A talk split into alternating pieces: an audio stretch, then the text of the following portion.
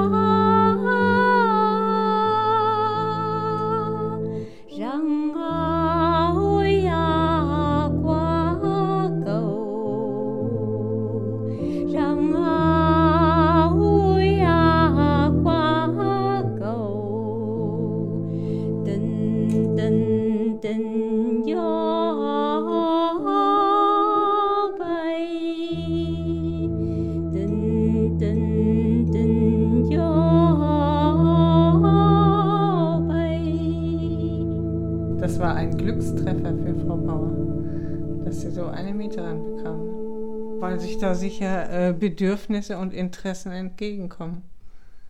Denke ich, beides. Ich glaube schon, dass sie zufriedener ist, äh, zufriedener ist und eben auch ähm, einen Ansprechpartner hat. Jetzt so, während des Tages. Und eben auch nicht Angst, wenn sie alleine ist, dass ihr was geschieht und dass niemand da ist, der was für sie tun kann oder so. Das glaube ich schon. Und ich denke, dass das Leben schwieriger für sie wäre, wenn sie, wenn sie jetzt ganz allein hier wohnen würde in dem großen Haus. Sollen wir es nochmal probieren? Ja, Also nochmal mit Vorspiel.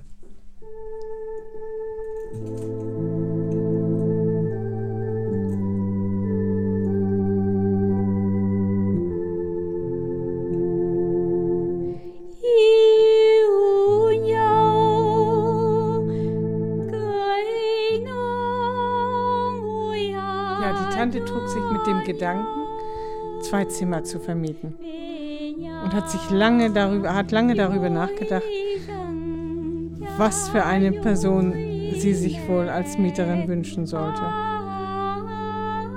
Und in einem Monat, als, als das Horoskop besonders günstig war, äh, stellten sich Tao und ihre Kollegin vor als Mieterinnen.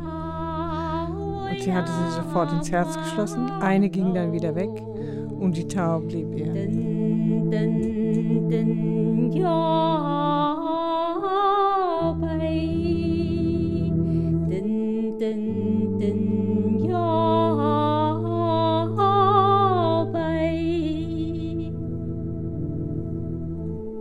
Sag mal, du kommst ja aus Südvietnam, wo die Kommunisten nicht waren. Ursprünglich.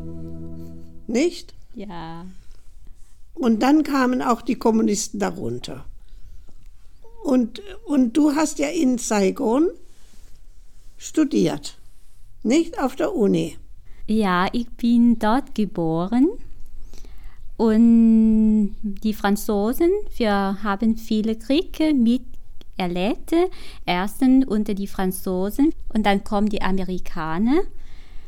Und unsere Stadt ist sehr beliebt von Franzosen und Amerikanern. Die nennt unsere Stadt äh, die Perle vom äh, Fernostasien. Ja, wie kamst du dann überhaupt, äh, wie, wie kamst du dann überhaupt hier rüber? Hast du einfach ganz plötzlich deine Arbeit verlassen? Äh, Das ist so, um hier drüben zu, zu, na- na- nach DDR äh, fliegen zu dürfen, dann muss ich eine, das ist so, ich erzähle von Anfang an. Äh, es gibt äh, einen Vertrag zwischen DDR und Vietnam. Und die brauchten so und so viele Arbeiter nach Ostdeutschland, weil die brauchen die meisten weibliche Arbeitskräfte. Und beim Arbeitsamt gibt es eine Annonce, die brauchen Dolmetscher, äh, Sprachmittler, Dolmetscher und Fachsprachmittler für die Arbeitsgruppe nach DDR. Und mir persönlich sagen sie, ich muss abwarten, weil irgendwie sie möchten meinen Lebenslauf prüfen. Und am Ende, weil sie brauchen so dringend Frauen. Und äh, die Frau von Arbeitsamt hat mir gesagt, äh, morgen gehe ich zum Flugplatz in Saigon. Aber das kann sein, dass am Ende werde mich äh, nicht mehr fliegen lassen.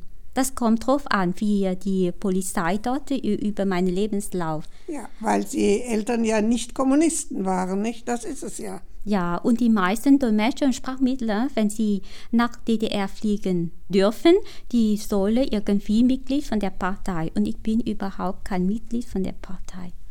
Deswegen, das ist eine Frage und am Ende Bist du dann mitgekommen? Ja.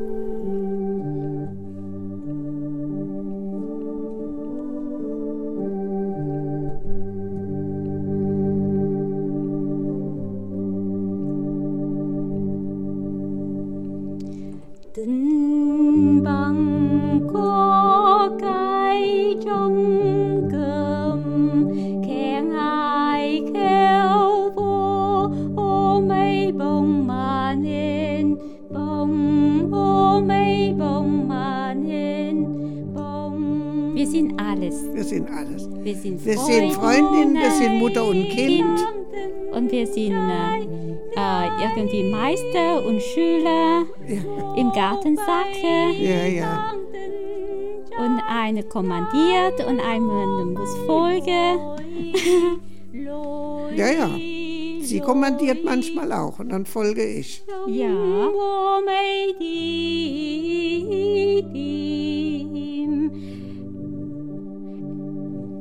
Em nhớ thương ai Ihre Freundlichkeit hat mich angesteckt. Ihre Liebenswürdigkeit hat mich angesteckt.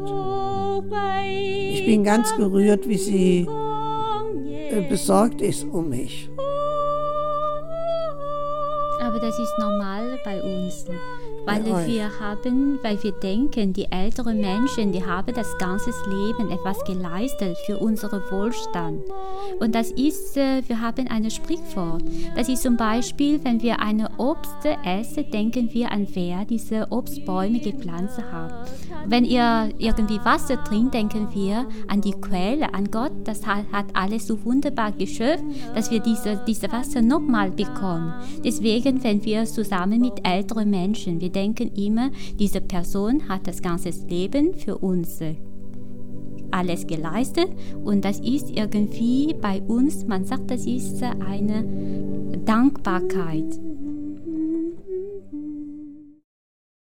Ich kam in der DDR. Das war viel Neues, viel Arbeit und ich muss mich bemühen, mein Deutsch und so weiter. Und dann, wir sind im Juli gekommen, November spring, Sprung, ein Mädchen von fünfter Etage. sie hat irgendwie Kummer. Und da sehr viele Versammlungen und der Gruppenleiter sagte, ein paar Frauen, die wird mit Namen genannt, die war schwanger und sie musste zum Unterbrechung. Und dass die anderen Leute nicht, diese, das war ein sehr schlechtes Beispiel. Und weißt du, da fangen die Probleme schon wieder an. Und ich, wir müssen auf finanzielle Grund, der Betrieb sagt, wir müssen in eine andere Wohnheim. Und das lagte, diese Wohnheim besteht aus drei Blocks. Und in diesem Moment ist nur ein Block fertig gewesen. Und die lag oben auf eine kalte Hügel. Weißt du, Hügel. Und hinten ist Wiese und Wälder. Und bis um die ersten Häuser von der von Bevölkerung, das ja. erste Häuser muss ungefähr die irgendwie bergab, ungefähr 300 bis 400 Meter, dass wir irgendwie die ersten deutschen Menschen treffen. Und wir wohnen dort irgendwie isoliert wie auf einer Insel. Furchtbare Belastung, nicht? Das ist so. Äh, ich, bin, ich war ähm, als Abgeordnete gewählt. Und das war nach der Wahl. Und das war irgendwie eine, eine Partie von der Stadt. Sie wollen alle Abgeordnete einladen. Das war in eine sehr angenehme Gaststätte unten im Keller vom Rathaus. Und das war auch verschiedene Musikgruppen und eine kleine Zirkus war eingeladen. Und ich meine, das ist eine äh, ziemlich große Party. Und ich bin die einzige ausländische Gaste an diesem Abend.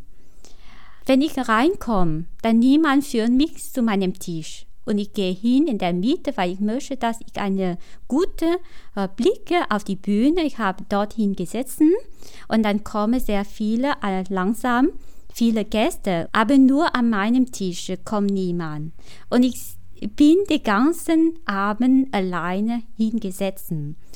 Und dann, das war fast am Ende des Abends, kommen die Stellvertreter Scherin, Bürgermeister, zu mir und ich sage, es tut mir leid, dass wir sie die, das ganze Abend äh, so äh, beiseite hintergelassen, kommen Sie mal zu uns. Und ich war gerade aus meinen, irgendwie mein Sitze verschwunden, da kommt der Leiter vom FDJ er sagte, dass Gott sei Dank, dass die Vietnamesen äh, von unserer Partie weggegangen, obwohl ich ich saß in einer Ecke bei der Stellvertreterin Bürgermeister. Das ist doch unmöglich, hm. ne? Ja. Ja, ja, so ging, ging das sehr häufig und die, die tun immer irgendwie die Nadel aus dem, wie, wie sagt man, das ist, äh, die tun immer Kleinigkeiten von uns. Nadelstiche? Ja. Immer Nadelstiche. Ja.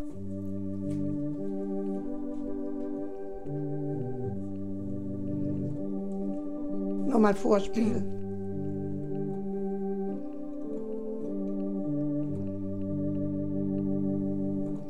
Tình bằng có cái trong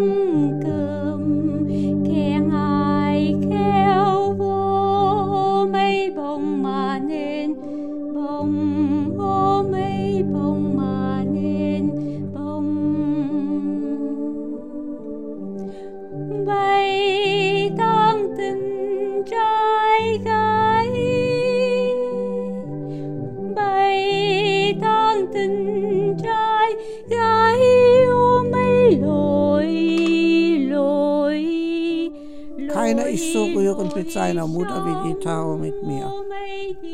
Das ist einmalig. Und was mir so wahnsinnig gut gefällt, was ihr eigentlich in Fleisch und Blut übergegangen ist, die ist von einer Hilfsbereitschaft für ihre Vietnamesen.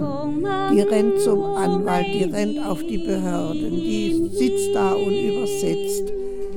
Also Tag und Nacht macht die sowas. Also es ist einmalig.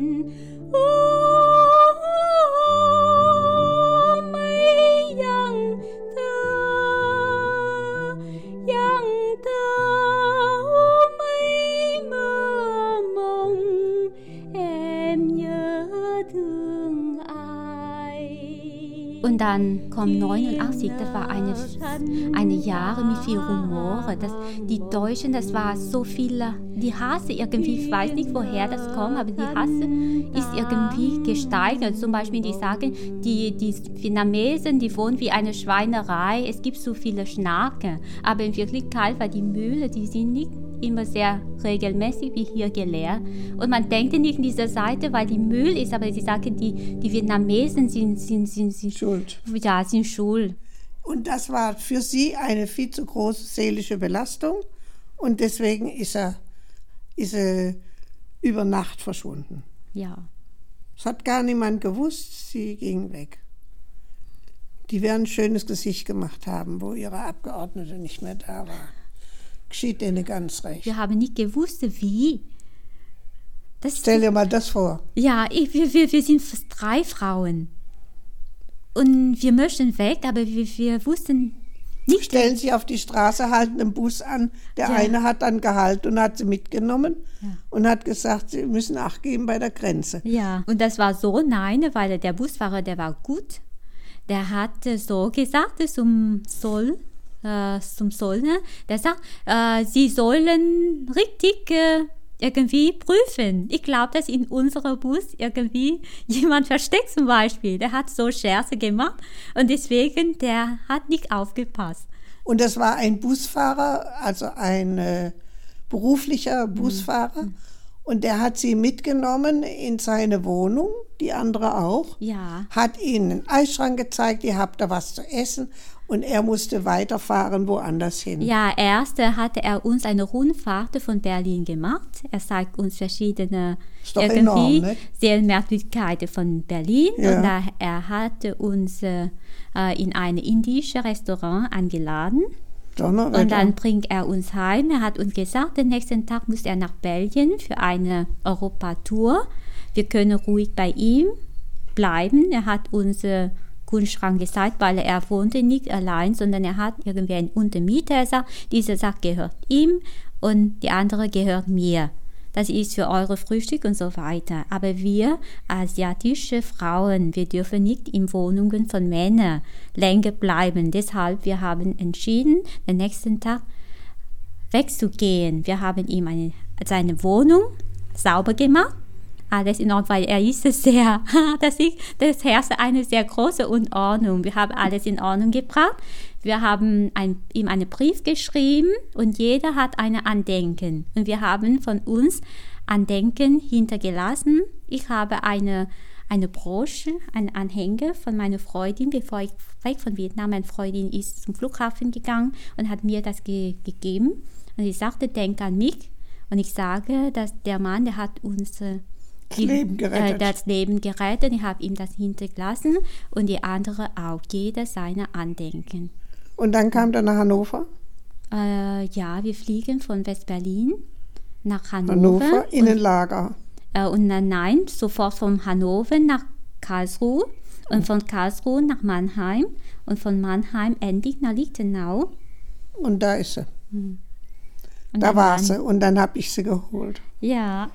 rausgefischt.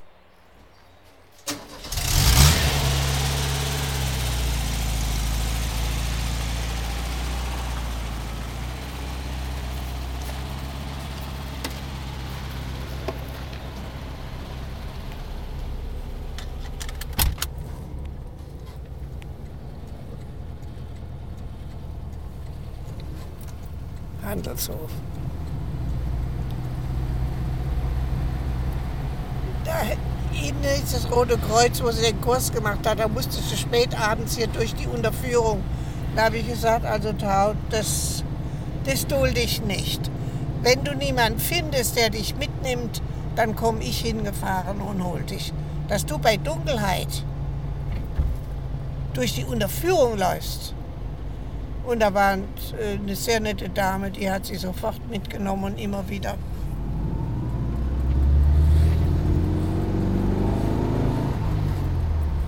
wir noch grün, ja. Oh, jetzt ist gelb. Nein, fahre ich nicht mehr. Hier passieren nämlich immer Sachen. Junge, Junge, Junge. Hoffentlich finde ich das noch. Ich glaube, da unten ist es. Ich glaube, hier ist es.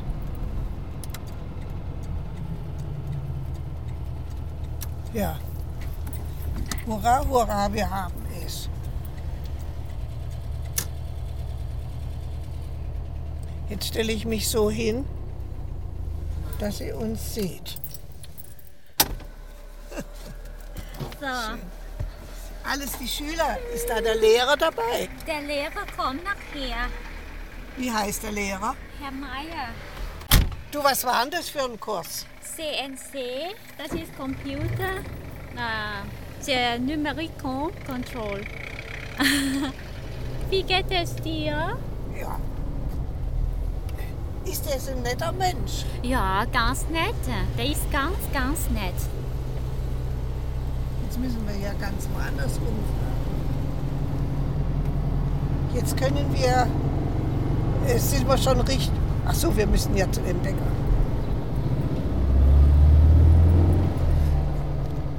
Jetzt wäre es ja gut. Hast du gut geschlafen? Mäuschen. Du sollst mit dem Chauffeur nicht sprechen. Ja. Gucke mal an, was wir hier haben. Alles. Ah, der will zurückfahren. Die will gleich zudrehen. Ja, sag mal, fährt die wieder weg? Ja. Die hat bloß drehen wollen, die Orschel. Ah, ich sag ja. Die Weiber am Steuer. Ja. Du bist auch ein. Kapitel für Sie. Ja, also das ist mein liebes Mädchen. Gell, wenn ich immer von dir erzählt habe. Ne? Und sie guckt immer. Ja. Sie, wie geht es dir? Und, und, und rennt und macht, du musst dich hin. Ich? Gell? Doch, das, das glaube ich schon. Ja, ja. Ja, ja. Also, Auf Wiedersehen. Alles, alles Wiedersehen. Ihnen auch alles Gute, gell? So, weißt du, was äh, du hast mich immer an meine eigene Mutter erinnert, weil meine Mutter hatte, äh, wenn wir irgendwie äh, zu zweit sind, sie hat immer von ihrer Kindheit mir erzählen und dann da hab, hab ich, da finde ich immer so schön, weil ich habe das Gefühl, dass die Kinder die ganze Welt irgendwie in aller Zeit sind immer am äh, so endlich. Also, was willst du denn wissen? Das Wie ich ein kleines Mädchen war? Ja, nein, äh, du hast mir etwas erzählt und das hat mir sehr gerührt, weil, äh, weißt du, wir haben auch im Krieg gelebt. Ja. Und du hast von erzählt, dass du mal deine Puppe versteckt, wenn die Franzosen kommen, Ja. im Jahr 1914. Ja, nein, 14, 18 war der Weltkrieg. Ja. Und danach kamen die, hat's geheißen, die Franzosen marschieren ein. Und da habe ich meine Puppen genommen, habe sie versteckt, damit die mir die Puppen nicht wegnehmen. Als wenn das das Wichtigste Ja, so sind Kinder. Nur ja, dann ging man in die Schule, hat ein bisschen Sport getrieben. Meine lieben älteren Schwestern haben mir Skilaufen beigebracht, aber fragt nicht wie. Fahr doch mal den Berg darunter, ja, sag ich, und die Bäume, ja, musst halt drum rumfahren. Ja. Da hat es mich aber hingehauen, dass mir die Funken zu den Ohren rausgespritzt sind. Äh, war ein strenger Lehrmeister. Ja, und dann später da sind wir nach Baden-Baden gezogen. Da habe ich im Garten herumgewurschtelt. Ich habe vom Garten ja nicht viel verstanden, aber habe ich so ein Buch gefunden. Da habe ich Experimente gemacht. Dann habe ich äh, schön Klavierunterricht gehabt bei einer hervorragenden Lehrerin. Dann habe ich geheiratet, habe ich meinem Mann geholfen. Dann kam wieder der Krieg. Und äh, das war eine ziemlich harte Zeit. Wir mussten alles Mögliche machen. Und, und nach dem Krieg, äh, da war er kommissarischer Amtsarzt und da waren die Marokkaner gegenüber im Finanzamt. Und da haben die, die, die da haben wir Viecher gehabt, damit wir nicht verhungern. Hasen, Enten, Hühner. Ich habe sie großgezogen und mein Mann hat sie totgeschlagen. Ja, und dann konnte man ins Ausland. Äh, und dann sind wir im Heiligen Jahr nach Rom. Und da war Pius der Zwölfte. Ja, du hast ein Bild auf der Wand. So, und du willst noch was von mir, von mir was hören?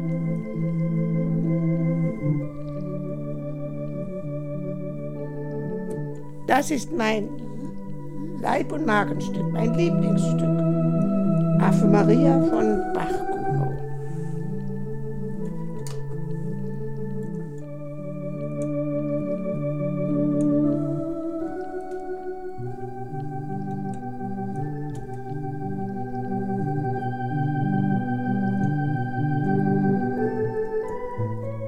Ein schönes, geruhsames, erbauliches Leben.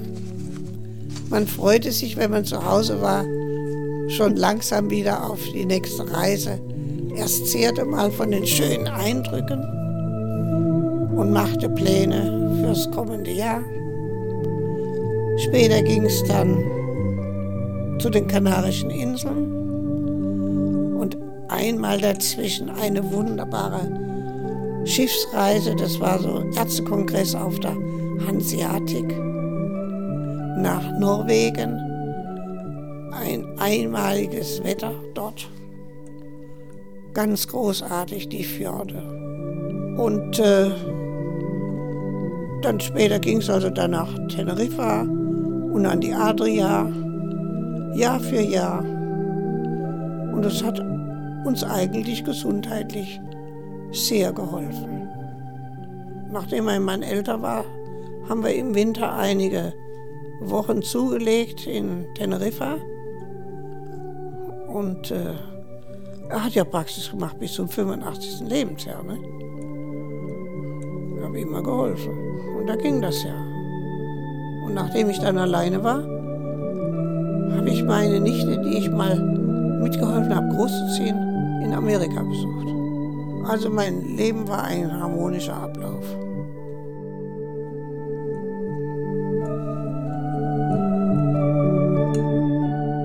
Ja, dann war ich alleine und da wollte ich nicht mehr allein im Haus bleiben. Und dann habe ich jemanden gesucht und da hat mir eine bekannte Tau empfohlen. Und äh, Tau hat dann mit mir im Haus gewohnt und entpuppte sich als ein ganz liebenswertes, hilfsbereites, aufmerksames Menschenkind.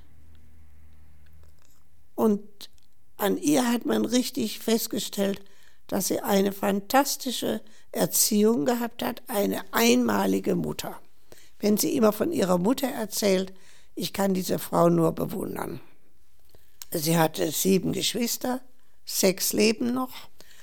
Alle haben eine hervorragende Ausbildung.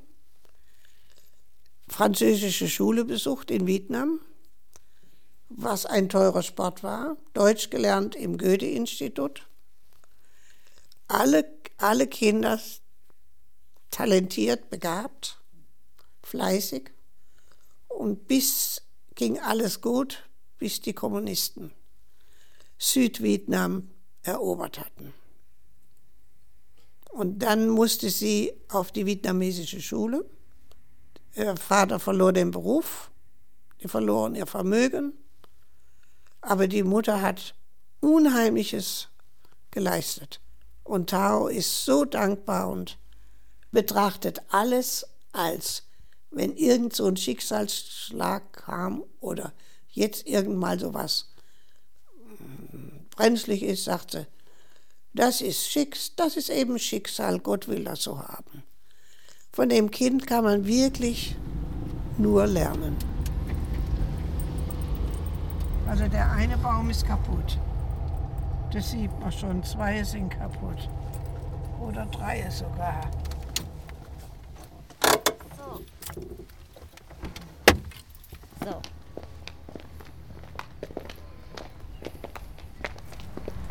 Ah, die Rosanen kommen jetzt auch. Schön. Oh wei, das hat aber ein Loch gegeben. Junge, Junge, da hat er aber was abgeschnitten. Mein Gärtner. Oh wei, oh wei, oh wei. Nee.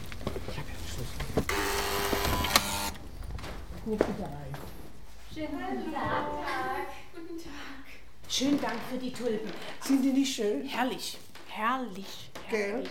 Vielen Dank. Frau Ehler hat, ist mit schuldig, angenehm schuldig, dass ich die Trau genommen habe. Also ich würde schon sagen, dass es eine Ausnahme ist. Also ich kenne zumindest niemanden, vor allen Dingen jetzt in ihrer Altersgruppe.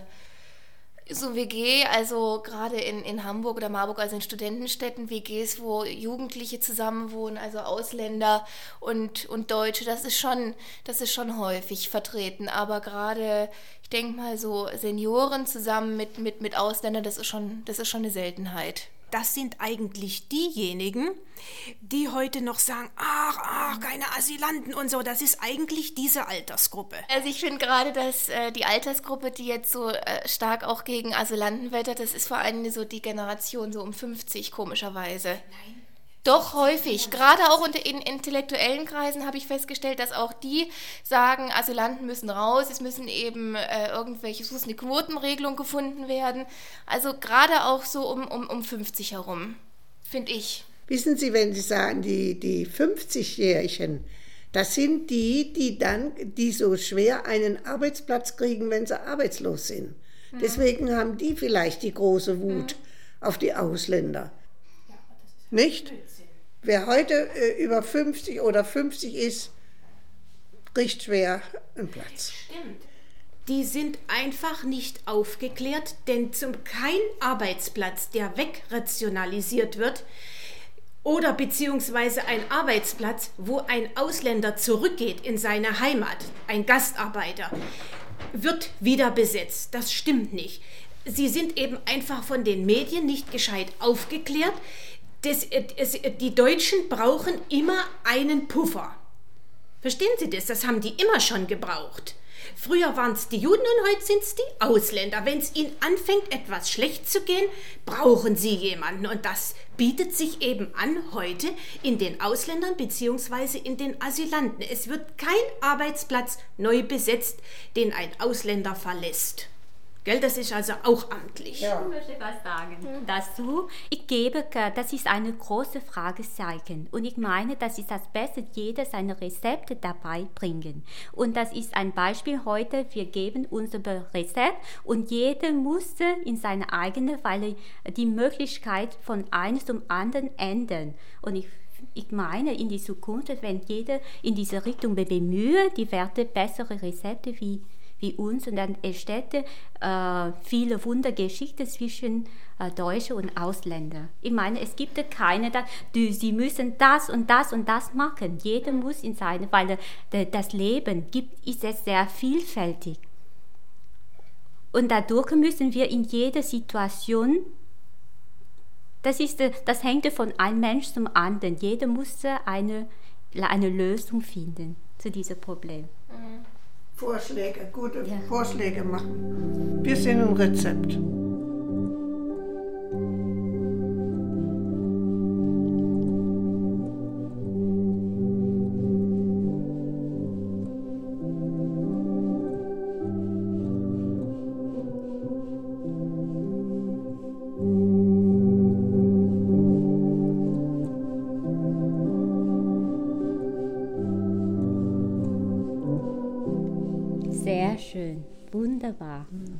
Da hat sie die Molly sofort raus.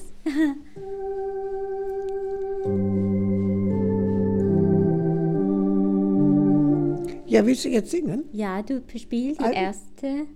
Erste Stück bis ja. dahin spiele ich. Ja.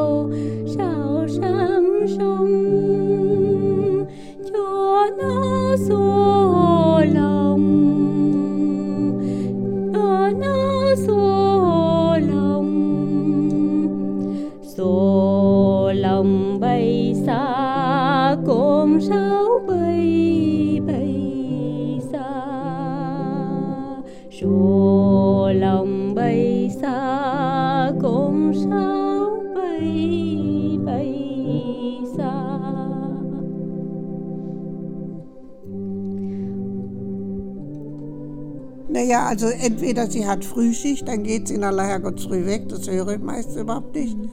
Und dann kommt sie mittags um 3 Uhr zurück. Ja, um drei. Und da guckt sie mal zuerst, wo ich bin, Mhm. Und dann einmal habe ich so große Angst. weil ich hab- nicht da war. Ja, Ja, da war ich, glaube ich, in die Stadt gefahren oder irgendwas. Das ganze Haus durchsucht, da war ich nicht da. Oder sie hat Spätschicht, dann geht sie um zwei Uhr weg und da kommt sie auch, wenn ich dann da unten liege, verabschiedet sich. und, Und, und äh, der Abschied fällt uns beide so und schwer. dann kommt sie um Viertel nach elf. Aber wehe, wenn ich dann noch Licht im Schlafzimmer habe, ja, da schläfst ja noch gar nicht. ja, Und wenn, bevor sie weggeht, sagt, du musst aber früh ins Bett, du musst früher ins Bett gehen. ja. Sie sorgt rührend für mich. Dann kommt sie mit ihrem Pott hier runter und isst hier abends neben mir mit Stäbchen. Und dann gucken wir im Fernsehen, was Interessantes ist. Und gucken die Nachrichten an. Ja, Ja, weil ich bin so gewöhnt, ich kenne schon fast alle Ecken. Und die Leute, ich, ich äh, mal bis zu einem bestimmten Punkt, dass ich habe kein Gefühl, dass ich Deutsch oder ich Deutsch oder Vietnamesen bin. Ich habe diesen Begriff schon verloren. Und mit ihr habe ich, ich finde, es gibt keine Abst Abstände mehr. Und mit den Kindern auch so, äh, ich habe sehr schnell eine irgendwie eine äh, Kontakt. eine Kontakte. Da drüben ist auch ein großes Haus neu gebaut, du bist ja vorbei. Da hopsen als Kinder rum, die grüßen sie, sie weiß alle Namen. Äh, Also die, die Kinder sind ja ganz närrisch auf sie. Ja, und die sa- fragen immer, Tau, hast du Zeit, bleibst du und spiel mit uns zum Beispiel. Und für die Kinder, die haben auch keinen Begriff, dass ich Ausländer bin. Die nehmen mich so einfach an. Ai đêm cùng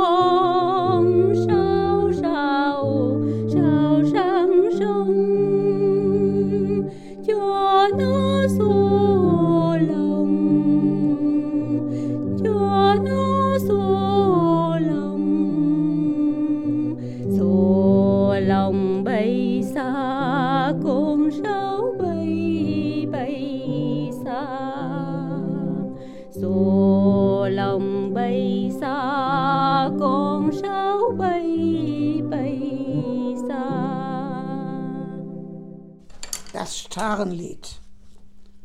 Wer bracht den Star über den Fluss, so dass er aus dem Käfig entflog?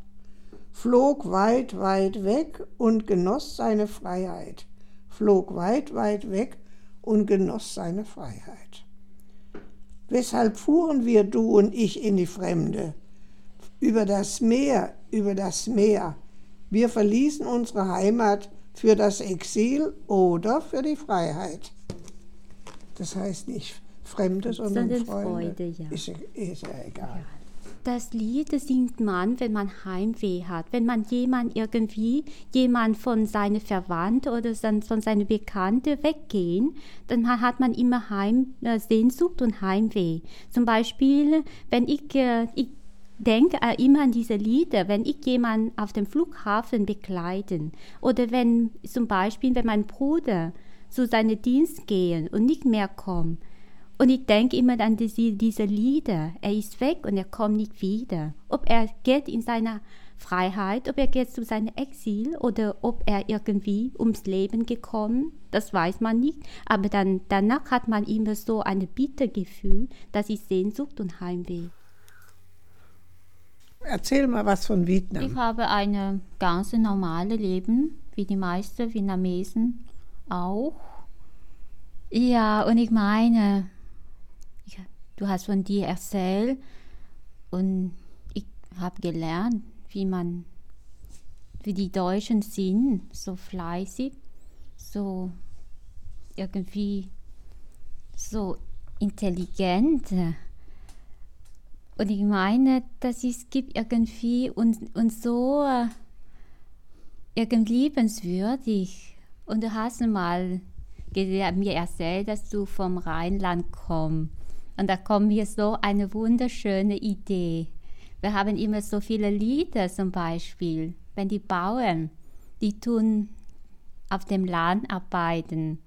Und das war so, die Frauen, die tun die Männer irgendwie ein Lied, die tun ein Lied einander singen. Und die tun so irgendwie zum Beispiel, rast du, wer kann die Blätter von die Wälder zählen zum Beispiel. Und der Mann, der muss irgendwie eine kluge Antwort geben. Und so geht es bei uns. Und ich komme mir eine Idee. Du kommst vom Rheinland und ich komme aus Vietnam, in Saigon, in eine Stadt von der Delta du Mekong. Und kann ich mir auch einen Rat geben, wenn der Rhein zum Mekong treffe. Das war schön, oder? Mhm. Ja. Und dann, hat, äh, dann kam der Aber- Erste Krieg Ja, aber mit den Franzosen. Ja, aber im Jahr, das war der Krieg mit den Franzosen und meine Eltern hatten viel erlebt. Die haben im Gefängnis gesperrt und dann die war vom Franzosen gefoltert. Oh wei. Und manchmal, meine Mutter hat manchmal uns erzählt, irgendwie gefoltert, dass man alle Kleider von ihrem Körper weg. Deshalb, sie hat immer so lange Haar, um irgendwie etwas zu schützen. Sie hat nur so ab und zu mal erzählt. Und sie hat mal erzählt, dass ein Onkel lebendig verbrannt war und ein anderer, der war zwölf Jahre alt und er war auch in einer Massenhinrichtung dabei. Trotzdem, meine Eltern sagte immer, die sagten immer und heute noch, die Franzosen, die sind die beste Erzieher. Ach, Und deswegen, die schicken uns alle, ohne Ausnahme. Meine Eltern sagen, die machen vom einen Kind zum anderen keinen Unterschied. Und dann, sie schicken uns alle in französische Schule. richtige Schule. Ja, richtig Also Schule. Abitur, was wir Abitur nennen. Ich habe unter die Franzosen mittlere Reife gehabt. Da, dann war ich 15 Jahre und dann kommen die Kommunisten. Und das, das war so, ich habe mit mittlerer Reife und dann ich mache weiter meine Abitur unter die Kommunisten. Aha. Ja. Danach kam die, die schwierige Seite, wie ich mich äh, richtig erinnern habe, dass äh, wir haben kein Geld. Geld hat keinen Wert mehr und alles wird rationalisiert. Und dann mein Vater, der kann schon weiter, aber ab, der konnte schon weiterarbeiten. Aber er kriegt so einen leckerlichen Lohn. Und die Omas, sie sorgen bei uns und meine Mutter kamen sehr knapp aus. Und meine Mutter sagte immer, ich erinnere mich, ihr Lieblingssprichwort, Gott hat äh, die Elefanten geschafft, Gott muss auch die Kreise schaffen. Und damit sind wir äh, Tage für Tage weiter mit diesem Leben zusammen. Und Ja, wie kamst du dann zu der Universität? das war, ich muss eine schwere, das war immer eine schwere Prüfung. Du musst, weißt du, wenn du von der Partei, von eine, du hast einen roten Lebenslauf, dann kannst du mit wenigen Punkten schon rein. Ja. Aber wir, wir müssen ein sehr hohe Punkten, um irgendwie rein. Und ich war, ich habe, ich habe meine Prüfung bestanden, aber trotzdem, ich muss in eine Fachrichtung gehen, wo niemand will. Das ist Wasserwerkbau. So. Und meine Studentenseite war sehr, auch nicht sehr erfreulich, weil äh, wir sind irgendwie ein Bauingenieur. Wir müssen vieles zeigen und wir haben kein Geld.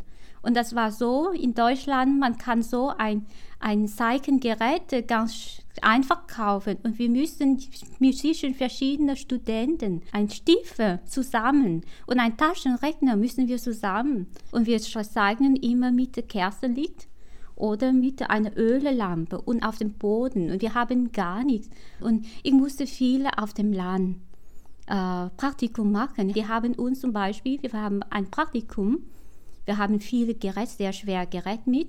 Und die lassen zum Beispiel eine Frau mit zwei Jungen entlang einen Fluss auf der Landstraße. Und wir müssen selber irgendwie wie Robinson Crusoe äh, selber. Und in diesem Abend muss ich in dem Feld auf offenem Himmel schlafen. Und eine schläft unter die Brücke.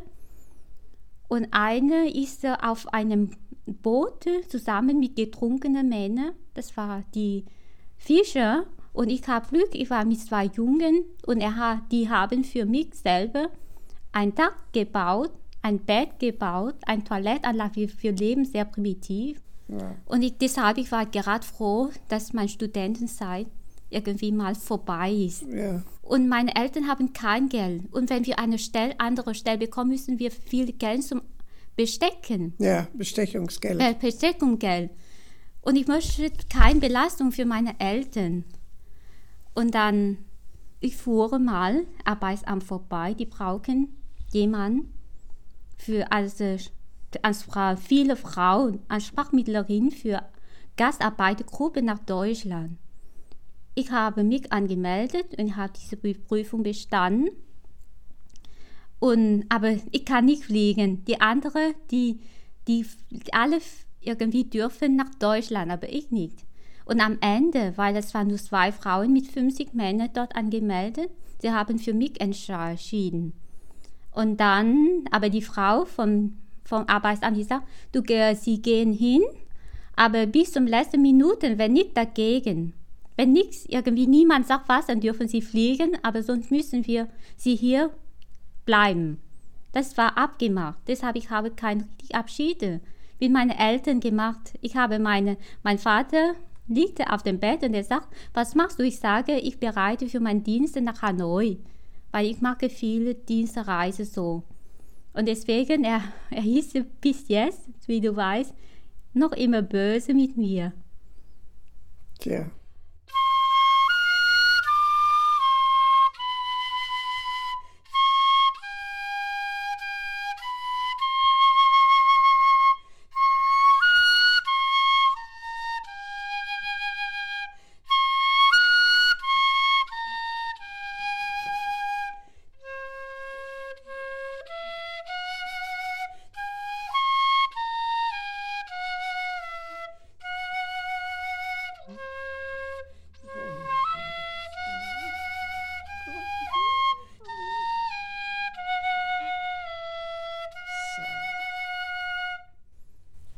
Das war aber doch schön.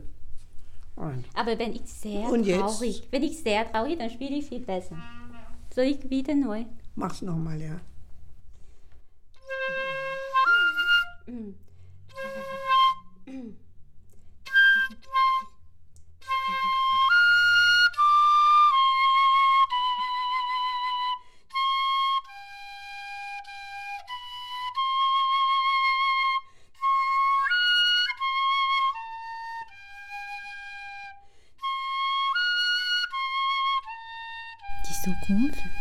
Zukunft?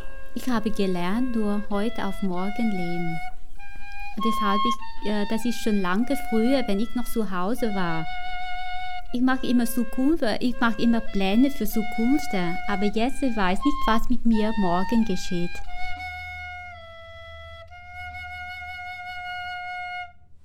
Du musst nun Geld verdienen, weil du auch Gerichtskosten zu bezahlen hast, wegen Antrag des Asylrechtes. Ja.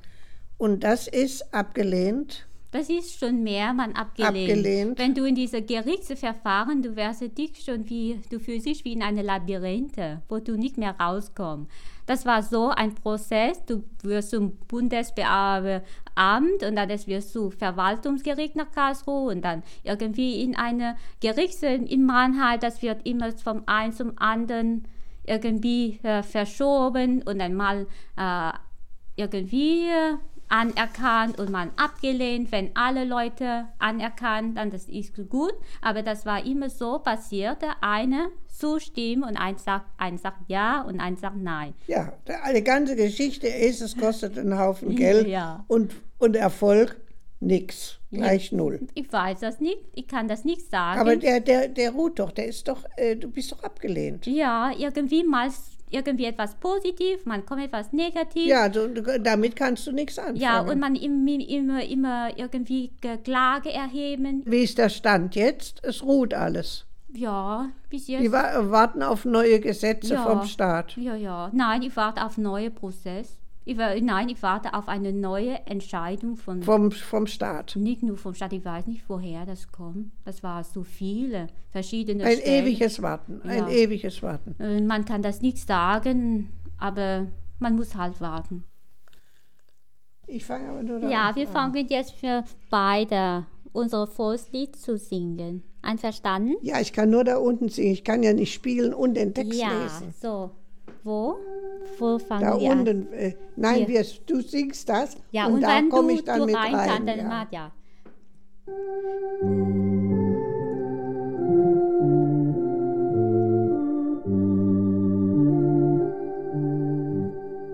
Ai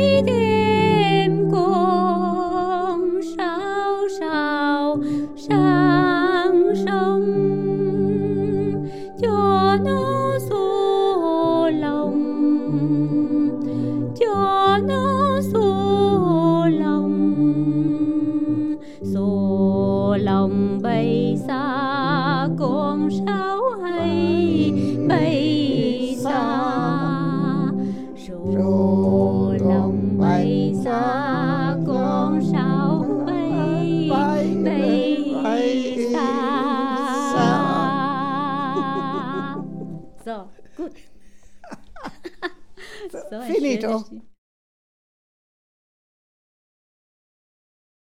Ein Geschenk des Himmels. Thea und Tao. Die Geschichte einer deutsch-vietnamesischen Freundschaft. Aufgezeichnet von Wolfgang Bauernfeind. Digitale Bearbeitung Ricarda Molder. Regie der Autor. Sie hörten eine Produktion des Sender Freies Berlin.